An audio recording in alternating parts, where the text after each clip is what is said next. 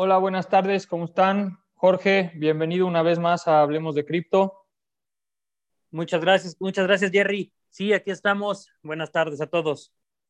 Para recordarles o decirles a los que nos escuchan por primera vez, Jorge es, está muy involucrado eh, en cripto y tiene su propio fondo y maneja eh, pues, el fondo para, para varias personas, un eh, pues experto en, mi mente acerca de las criptos, así que gracias por, compartirnos tu tiempo y, tus experiencias y conocimientos, George.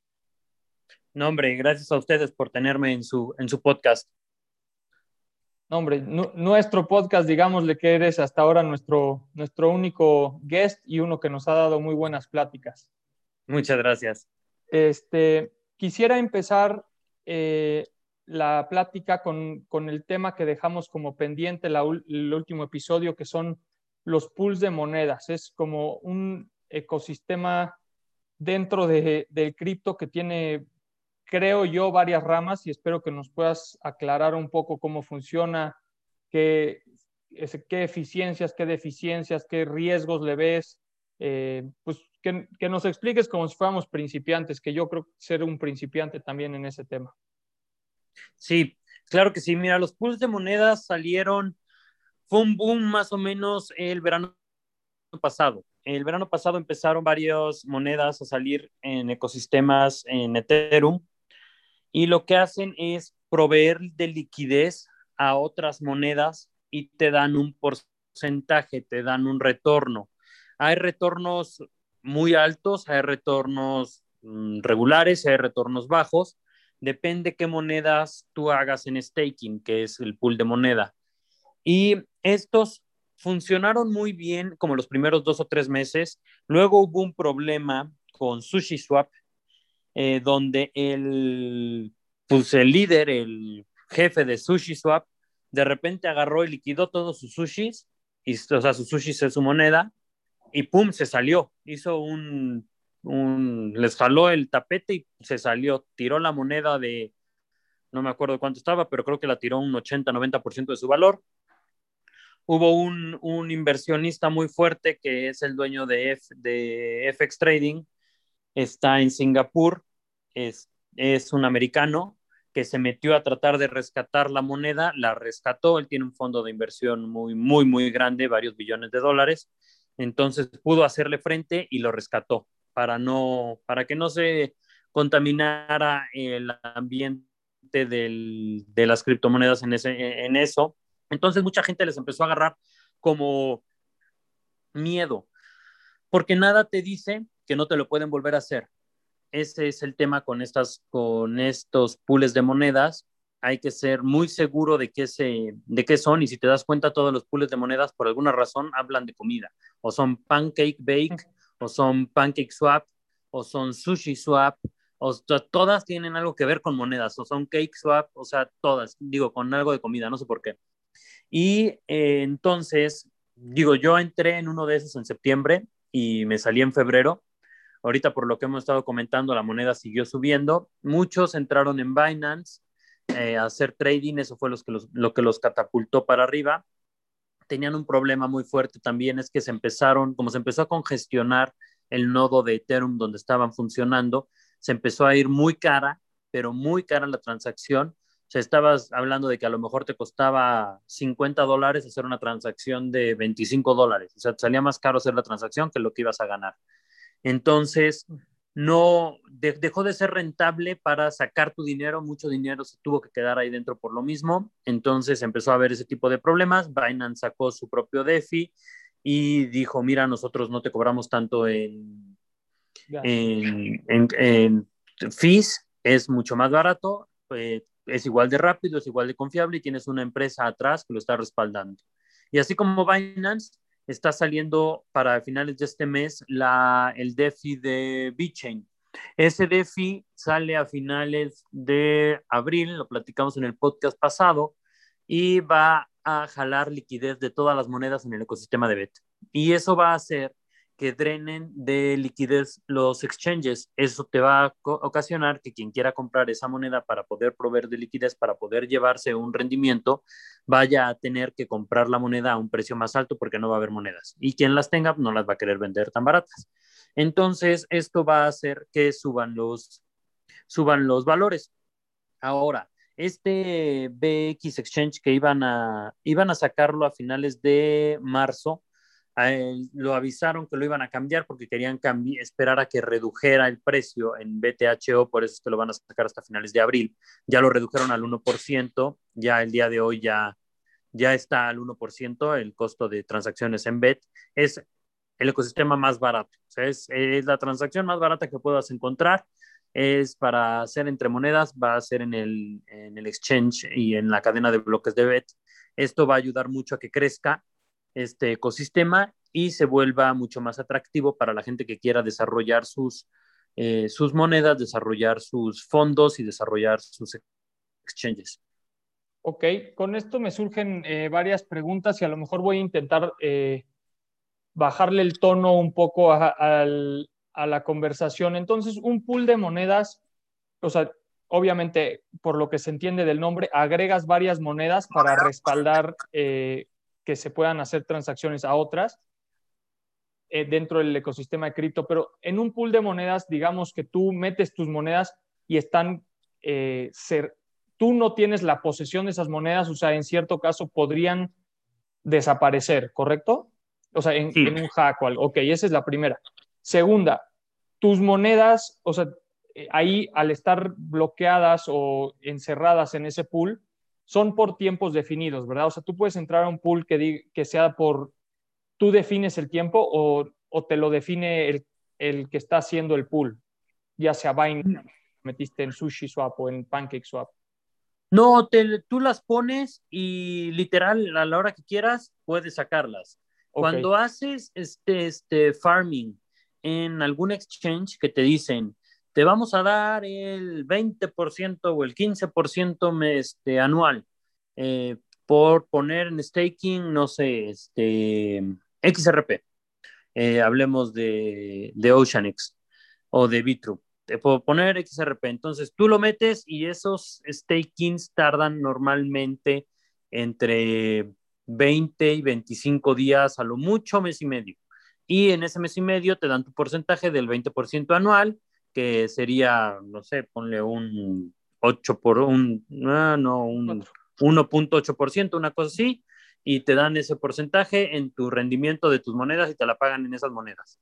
Eso muchas veces lo hacen porque el exchange ya no tiene liquidez. Entonces, en lugar de salir a mercado a comprar, lo que hace es, te dice, ¿sabes qué? Préstame tus monedas, yo las voy a ocupar y tú y te voy a dar un rendimiento. Estás mucho más seguro en un exchange que no te van a desaparecer tus monedas que en un swap, sí, sí estás mucho más seguro. Pero el, el, el fin de hacer esto es para poder mantener estables los precios en su exchange, porque si no lo hacen de esta forma, ellos se quedan sin liquidez, tendrán que salir al mercado a comprarlas y harían que el precio subiera. Entonces, si no existiera o, o si la gente no entrara en estos stakings, eh, no causarían de repente bajas en el mercado. Ok. ¿Y el staking significa lo mismo que un pool o estamos hablando de cosas diferentes? son, son dos cosas diferentes, porque un pool es cuando pones diferentes monedas, eh, haz de cuenta, pones Ethereum y pones Bake, ¿no? Para Bakery Swap. Y juntas esas dos, las pones y esto te va a dar otra moneda que se va a llamar eh, no sé, BNL. Y esa BNL va a valer tanto. Entonces, a la hora de que tú, tú estás ganando BNL, BNL todo el tiempo, a la hora de que tú quites de tu, del pool tus monedas, vas a tener que volver a convertir ese bake que, que, que tú convertiste para meterlo en Ethereum, lo vas a tener que convertir en BNL y Ethereum porque normalmente con la moneda que haces con la moneda que haces stake es con la que tienes que convertir tu otra moneda para poder hacer el stake. Esto es un poco confuso al principio, este, pero, pero fue, fue muy fuerte el, cuando empezó la pandemia, el verano de la pandemia, fue, eso fue muy fuerte. Ok. De hecho, o sea, yo creo que bastante confuso, no sé, eh, para lo que, los que nos escuchen, para mí sigue siendo un poco confuso entre lo que es el pool y lo que es el stake. Eh, lo que sí me queda claro es que, o sea, a través de los stake puedes meter y sacar cuando quieras. Eh, dependes, o sea, la custodia de tus monedas no está en ti durante ese tiempo.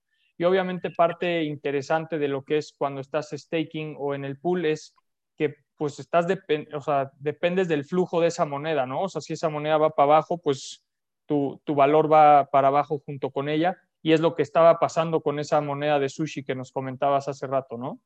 Sí, y la gente no podía salirse porque no había liquidez. O sea, no había sushis, no había liquidez para poder salirse de ese stake. Entonces, al no haberlo, estaba la gente atorada y la gente estaba viendo cómo se caía su dinero y no podían sacarlo. Ese fue el verdadero problema. Ok. Eh, ¿Por qué no lo podían sacar? ¿Porque era un staking? Eh, era un pool, era un pool, pero no había liquidez para salirse del pool. Okay. todo el pool eh, o staking, cuando, cuando te quieres salir, tienes que vender la posición que compras.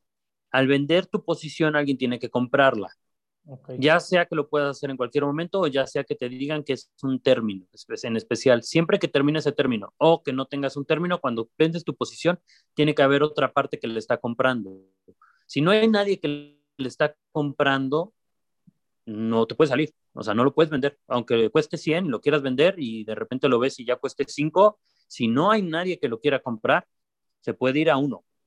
Ok, y por comprar, digamos que alguien que reemplace tu lugar en ese pool, ¿no? Digamos que hay 100 lugares y tú tienes uno de esos 100 lugares, te quieres salir, necesitas traer a, un, a una persona para reponerte, porque no puede quedarse con 99.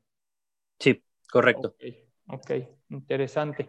Y tú, o sea, recomiendas que la gente parte de sus holdings, en especialmente a los que estén con, con un portafolio, digamos, que no tenga tantas ganas de hacer day trading, sino que dice, oye, yo voy a comprar Bitcoin, voy a esperar 10 años, tú le ves eh, valor en, en vez de tener todo, o sea, que tengas tres monedas, digamos, ¿no? Es bastante dinero, eh, ponerlas en un staking o en, o en un pool de Bitcoin, o mejor ser propietario de tus Bitcoin y decir, prefiero no ganar ese 3% anual o no sé, porque sé que en Bitcoin es bastante bajo el, eh, el rendimiento, pero bueno, 3% anual, mejor que nada, a lo mejor lo tomas. Pero tú, ¿qué, qué opinas al, al, respecto de estos pools y del staking, en especial en las monedas más como consolidadas?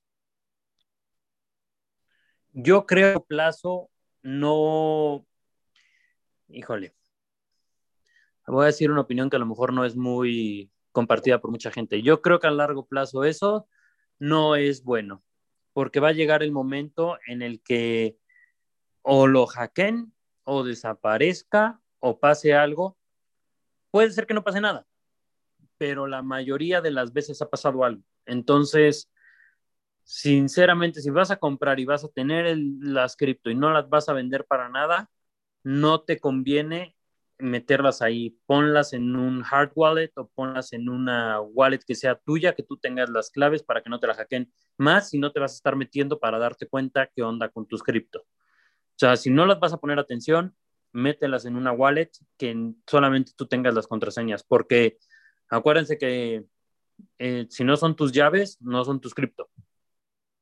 Correcto. Este, un, un término que ya habías usado eh, antes y este, importante mencionar, ¿no? Que si no son tus claves, no son tus cripto, mucha gente de la que está comprando ahora está comprando en Bitso, está comprando en Coinbase, está teniendo en, Binance, ¿no? Son tres de los más populares. Eh, ¿Cómo, o sea, por lo que yo entiendo, ninguno de esos tres, las claves son tuyas? No, son exchanges nada más.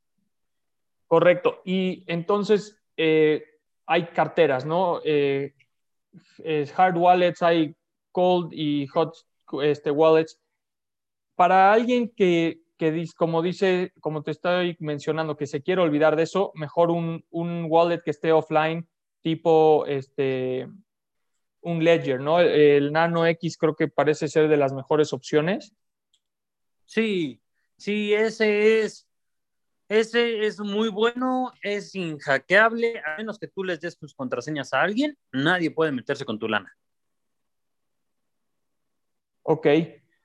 Em, y de los, de los wallets que están online, que también son tus, tus llaves, ¿a, qué, cuáles, cuáles recomiendas? ¿Cuál, ¿Cuál te gusta a ti?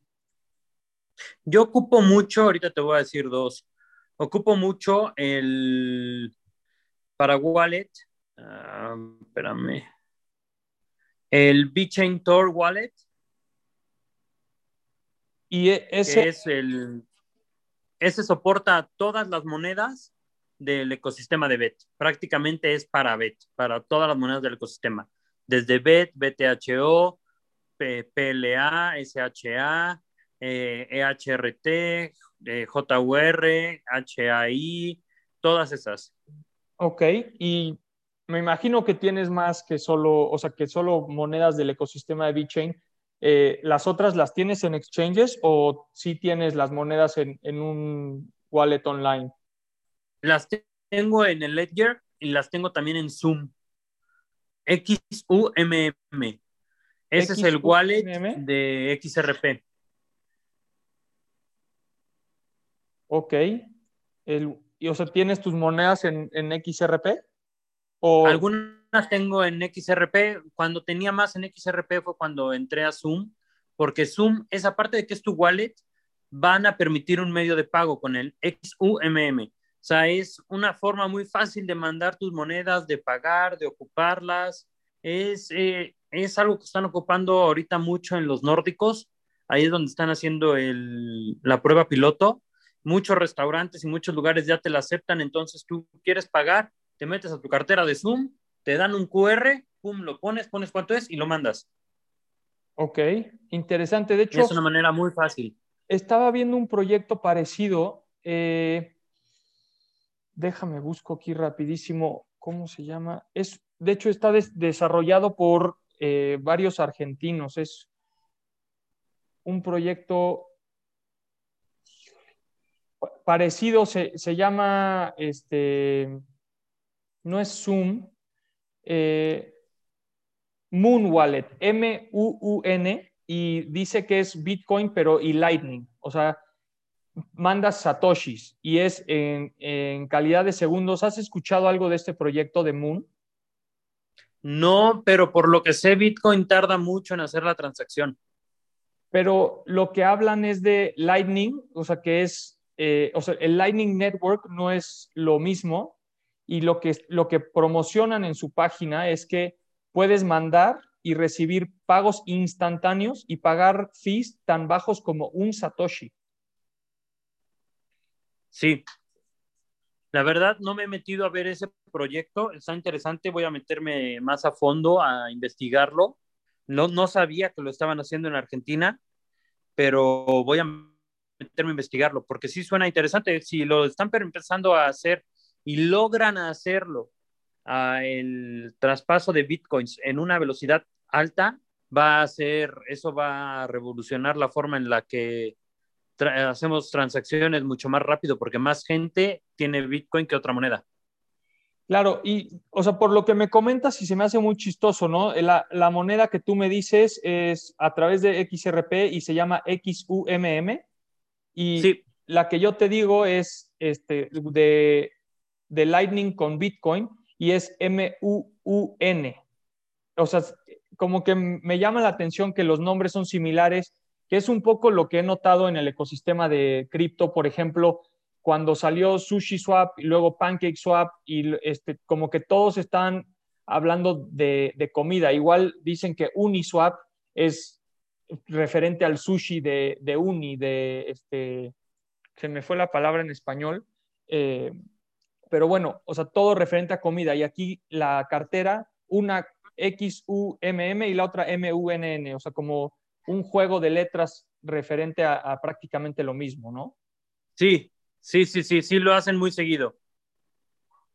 Pues otro proyecto interesante al, al cual tenerle, este, ponerle atención, porque pues como dices, la mayoría de la gente tiene este, Bitcoin.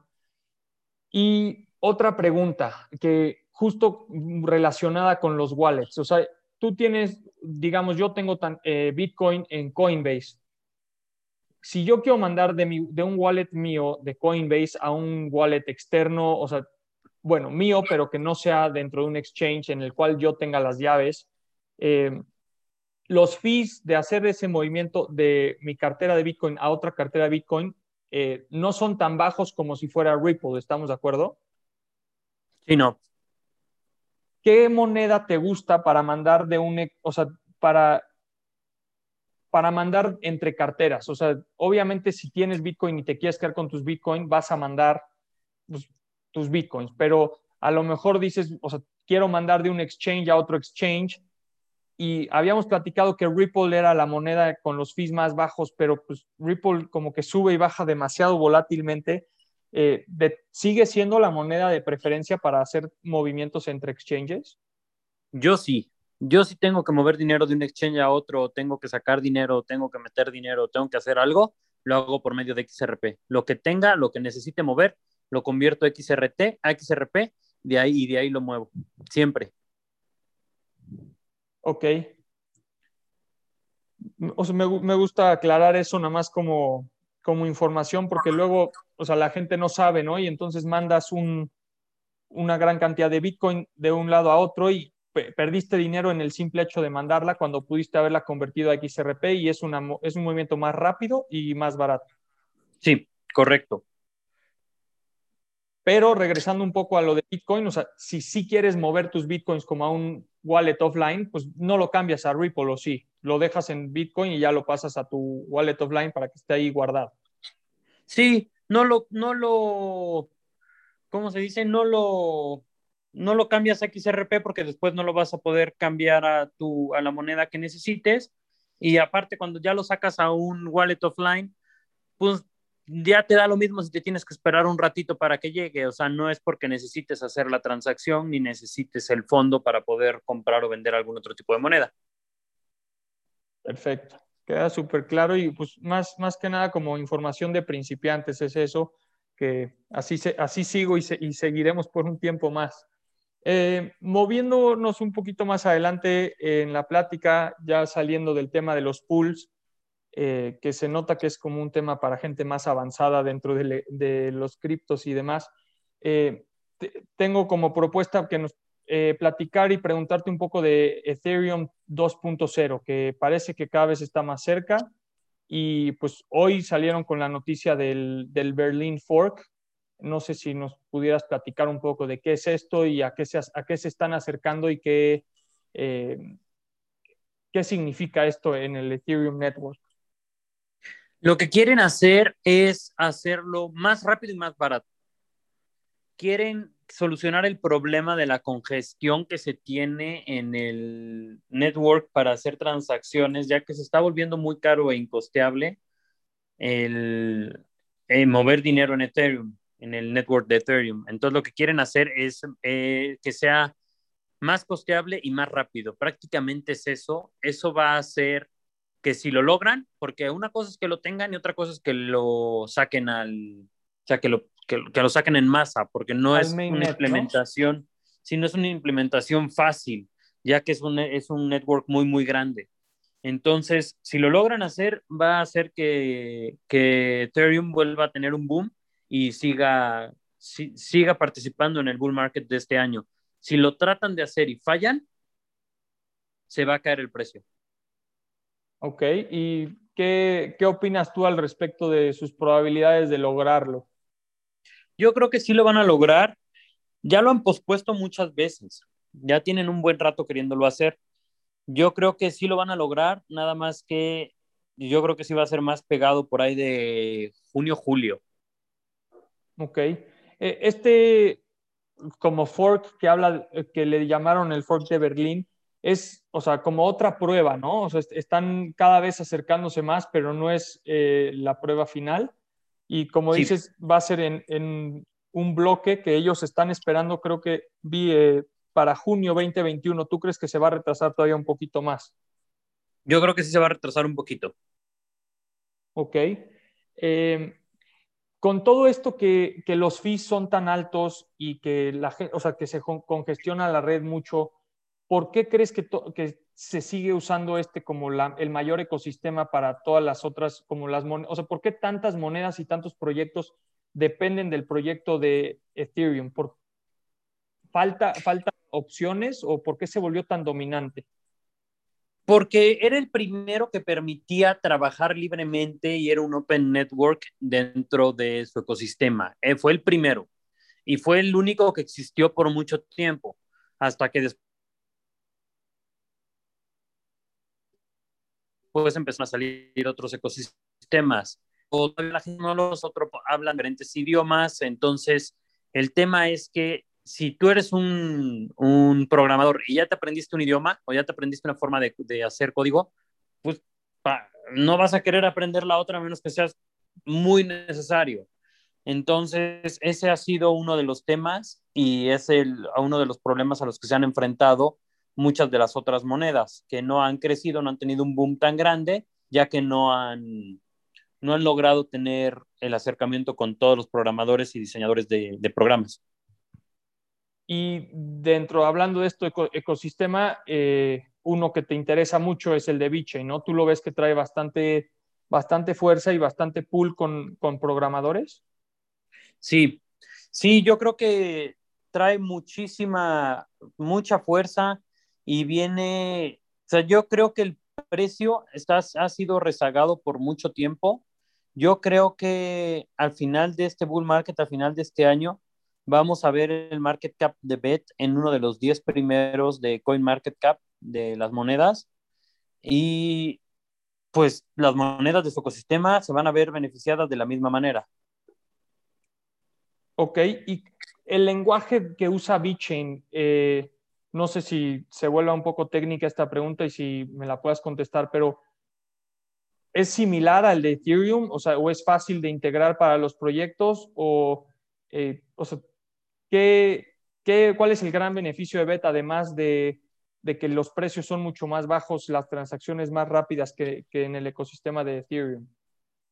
El lenguaje es un poco más sencillo, lo han hecho más sencillo, hay programas mucho más simples que son que prácticamente alguien que no sepa nada de código lo puede ocupar y puede desarrollar dentro del ecosistema.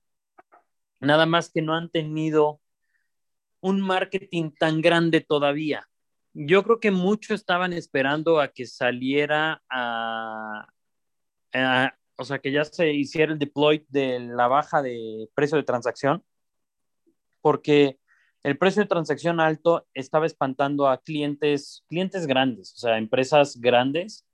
Y con esta bajada de precio de transacción, muchas empresas y muchos nuevos este, programadores han, han dicho que quieren entrar al ecosistema y que les parece una muy buena oportunidad. Entonces, yo creo que de aquí a final de año vamos a ver un crecimiento exponencial en estas monedas. Ok.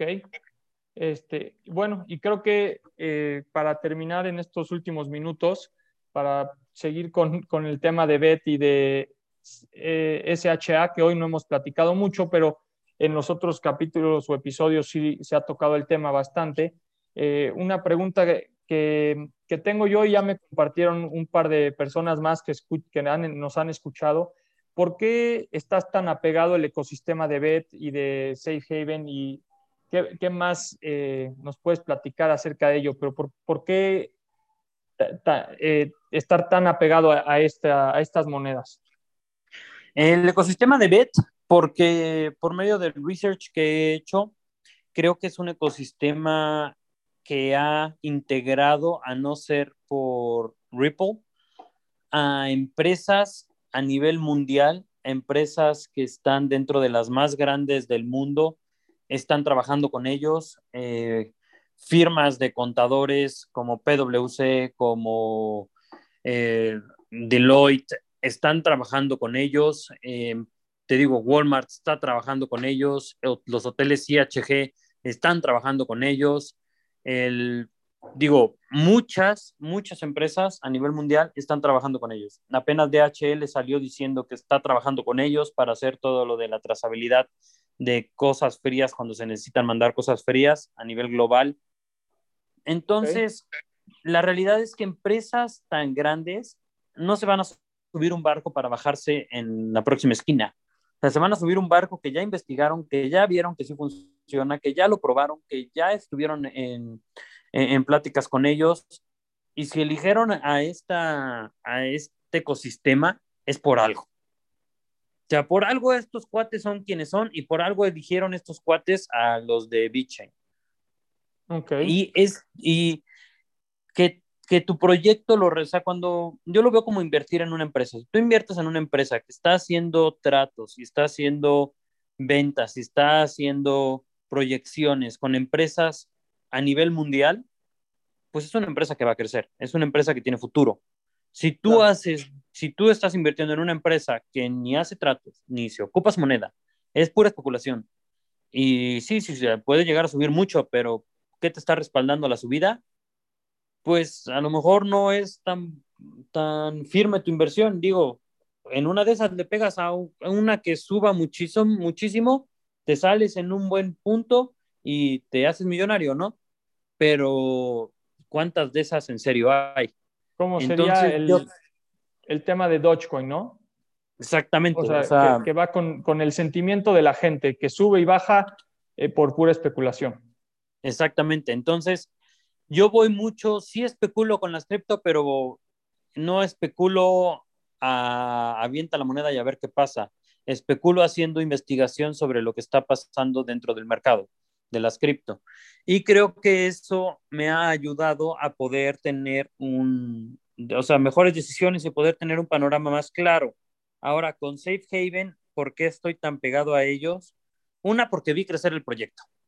O sea, vi cómo, vi cómo empezaron, vi cómo se desarrolló. He tenido muchas pláticas con el equipo principal de Safe Haven. Eh, son, es gente que es muy preparada, uno de eh, los fundadores era el que estaba encargado de toda la seguridad cibernética y de, y de tecnología del, del Parlamento Europeo. Eh, o sea, son gente que tiene un currículum increíble y tienen una solución que nadie había pensado en ella. Que la más importante que es, ¿qué te pasa si te mueres con tus cripto? Se ha quedado muchísimo dinero en carteras, se ha quedado muchísimo dinero en exchanges, se ha quedado muchísimo dinero perdido porque no saben cómo recuperar ese dinero, no saben cómo recuperar esos fondos. Entonces, yo creo que la solución que están presentando estos cuates es muy importante y creo que lo están haciendo de una manera muy buena. Y bueno, como te platicaba este, hace rato, estuve platicando con el, con el que era el CEO de Safe Haven hace unos días. Él, ya no es el CEO de Safe Haven, cambiaron de CEO, él se salió por motivos familiares y ahora se, pues ya no tiene esos contratos de no divulgar este, información de, de la empresa y lo que me comentaba él, el proyecto de Safe Haven para cerrar este año, para poder lograr el market cap que ellos quieren, es llevar la moneda a un dólar. Con que logren el 50% de eso, que la lleven a 50 centavos. Estás hablando de un crecimiento impresionante. Impactante. Pues súper bien, o sea, en cuanto a la información que nos compartes y la razón por la cual te, te llaman la atención. Como último, para cerrar, Jorge, eh, no necesariamente tienes que dar una respuesta, pero ¿hay algún nuevo proyecto que te llame la atención? Yo sé que el exchange de VeChain es uno de los que más eh, tienes presente y nos, nos mencionaste desde la vez pasada. Eh, ¿Alguno nuevo, algo que haya, se haya desarrollado desde la última vez que platicamos? Pues sigo poniendo mucha atención a lo que te comentaba de los NFTs en bienes raíces sigo, pues, sigo muy pegado a lo que están haciendo, a cómo lo están desarrollando, van, van caminando, eh, son cosas que tardan mucho, o sea, tardan semanas en poderse desarrollar, pero sigo poniendo mucha atención en, en cómo lo están haciendo. Creo que eso va a ser un boom muy grande. El mercado de las bienes raíces en el mundo es enorme, es un mercado de muy, muy, muy grande. Si eso lo pueden llevar a una moneda o a un NFT, si eso pueden hacerlo, pasarlo a cripto, estás hablando de algo, algo impresionante. No, no, no, no, sé, no, sé, cómo, no, no sé cómo describirlo, es algo que, que yo creo que no, no hemos visto.